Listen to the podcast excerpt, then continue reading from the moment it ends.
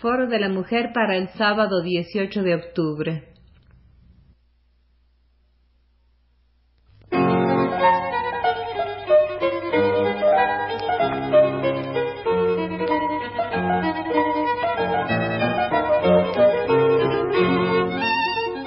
Foro de la Mujer.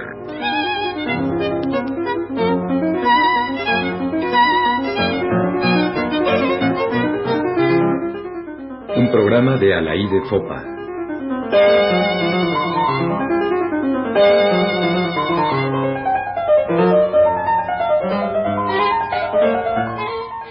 La mujer y el derecho. 2. Comenté el sábado pasado los tres primeros ensayos que contiene el libro Condición Social de la Mujer en México, publicado recientemente por la Facultad de Derecho de la UNAM y realizado por un grupo de maestras o investigadoras de la misma facultad. Voy a referirme ahora a los siguientes ensayos que tratan de la condición jurídica de la mujer en el siglo XX, en México y en otros países. La doctora Aurora Arnaiz Amigo quien, entre otros estudios, se especializó en Derecho Comparado en la Facultad de Estudios Internacionales de Estrasburgo, habla de la igualdad jurídica y la protección familiar según se manifiestan en diferentes constituciones. Señala en primer lugar que solo a finales del siglo pasado se presentó a doctrinarios, filósofos y juristas francesas, dice, la necesidad de considerar a la familia como objeto de protección legal. Fue abriéndose camino, dice la autora, la necesidad de que las normas supremas de los estados incluyeran en articulado específico la protección familiar. Sin embargo, es solo después de la Segunda Guerra Mundial cuando las nuevas constituciones atendieron al llamado de los especialistas las leyes de protección familiar no pudieron dejar de tomar en cuenta, aunque fuese marginalmente, a la mujer. Y es en verdad sorprendente que los juristas hayan tardado tanto en reconocer su existencia.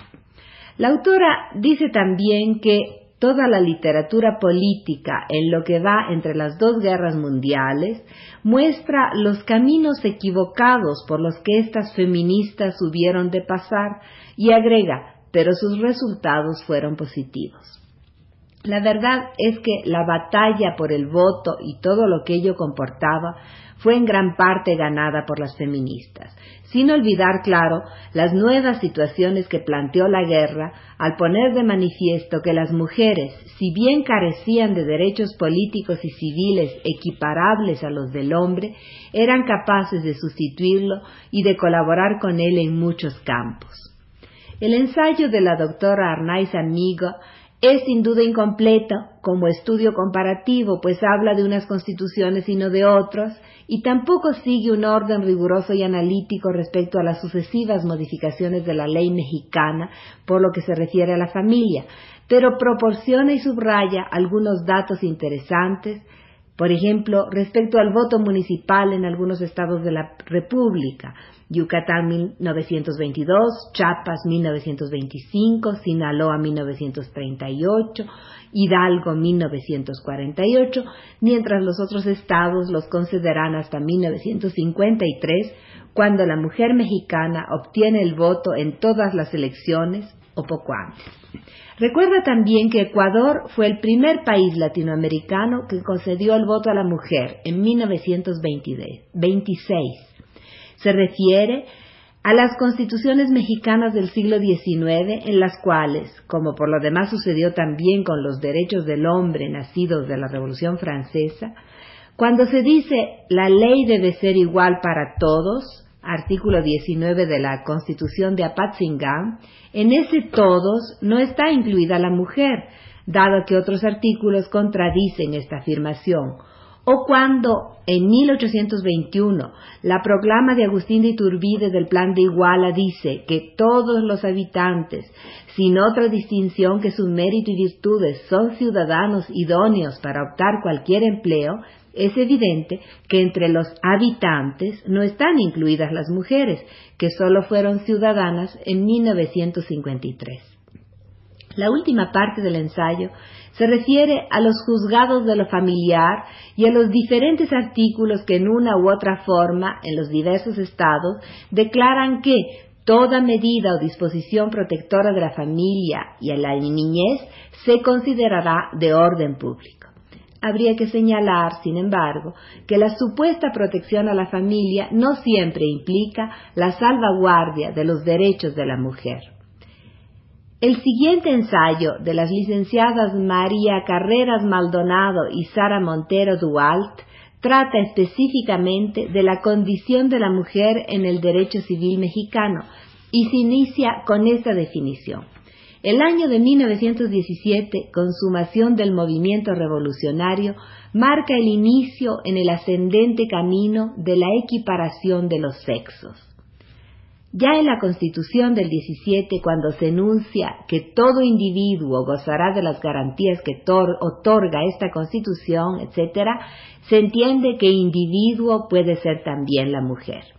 Y es muy importante que la ley sobre relaciones familiares, también de 1917, incluya en la exposición de motivos un considerando como el siguiente, considerando que las ideas modernas sobre igualdad, ampliamente difundidas y aceptadas en casi todas las instituciones sociales, no han llegado a influir convenientemente en las instituciones familiares, que continúan basándose en el rigorismo de las viejas ideas romanas conservadas por el derecho canónico, sobre la base de la autoridad absoluta del pater familias, quien tenía sobre los hijos un poder omnímodo y lo hacía dueño de sus personas y de sus bienes por un tiempo ilimitado, y sobre la mujer un poder semejante, pues al caer ésta bajo la potestad del marido, y viri, quedaba en la familia en la situación de una hija, y en otro considerando. No es de ninguna manera indispensable una autoridad absoluta de uno solo de los consortes con perjuicio de los derechos del otro, cuando en realidad lo que se necesita es una cooperación libre y espontánea de ambos, ya que los dos contribuyen en esferas insustituibles a los fines del matrimonio, etcétera, etcétera. A pesar de estas nobles e igualitarias premisas, no se puede decir que en el año 1917 la mujer estuviera en igualdad de condiciones que el marido, ni respecto al matrimonio ni respecto al divorcio. Y ya sabemos que, independientemente de las leyes, todavía se sigue leyendo hoy la epístola de don Melchor Ocampo que aconseja a la mujer obediencia y sumisión y concede al marido un primer lugar indiscutible. Los legisladores han sido, sin embargo, cada vez más justos y comprensivos.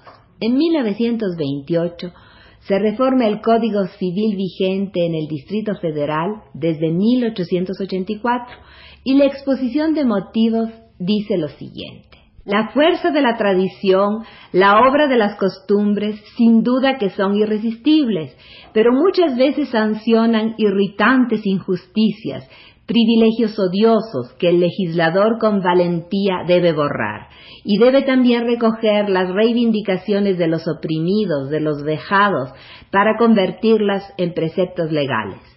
Y antes se leen conceptos aún más claros. Socializar el derecho significa extender la esfera del derecho del rico al pobre, del propietario al trabajador, del industrial al asalariado, del hombre a la mujer sin ninguna restricción ni exclusividad. La división entre opresores y oprimidos es evidente. Del mismo lado quedan el pobre, el trabajador, el asalariado y la mujer. La mujer resulta así asimilada a una situación de clase dominada. Es un error, evidentemente, a pesar de las buenas intenciones, pero es un planteamiento justiciero que conduce, si no a modificar totalmente la situación jurídica de la mujer, a irla mejorando. Así lo reconocen las autoras del estudio. Se equipararon con esas leyes, en gran parte reproducidas en este libro, los derechos de ambos sexos, no del todo, pero lo analizaremos más adelante. Y en forma indudable los legisladores de 1928 fueran personas de avanzadísimo criterio para su época y recorrieron un buen trecho en el camino de la igualdad y la justicia. Esta es la opinión de las autoras del estudio. Dejemos para el próximo sábado el análisis de las últimas modificaciones a las leyes mexicanas en lo que se refiere a la mujer, comparadas con la situación anterior. Los diferentes aspectos están estudiados por otras juristas, ya que las autoras del libro se distribuyeron la tarea para dar un panorama congruente y casi completo sobre la condición jurídica de la mujer en México.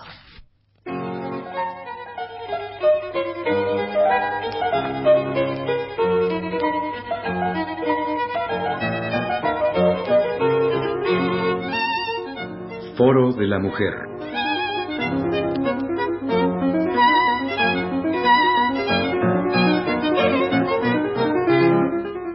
Un programa de Alaí de Fopa.